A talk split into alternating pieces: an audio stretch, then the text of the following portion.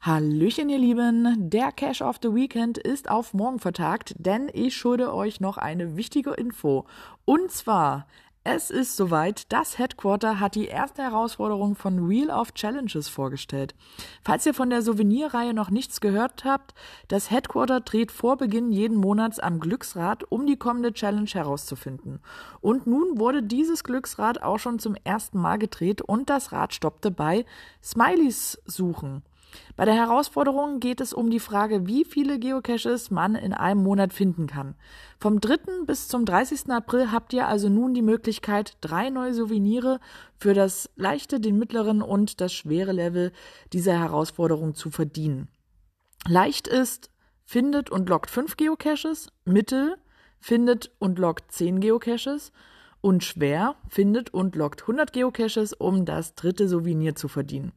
Wenn ihr Premium-Mitglied seid, könnt ihr euren Fortschritt mit Hilfe der Statistiken auf geocaching.com überwachen und dort nachsehen, wie viele Caches ihr in diesem Monat schon gefunden habt.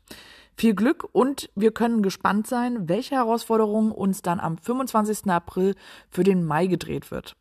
Ach und übrigens, eure Funde für die Wheel of Challenges Aktion könnt ihr in den sozialen Medien zeigen, indem ihr den Hashtag Hashtag Wheel of Challenges verwendet.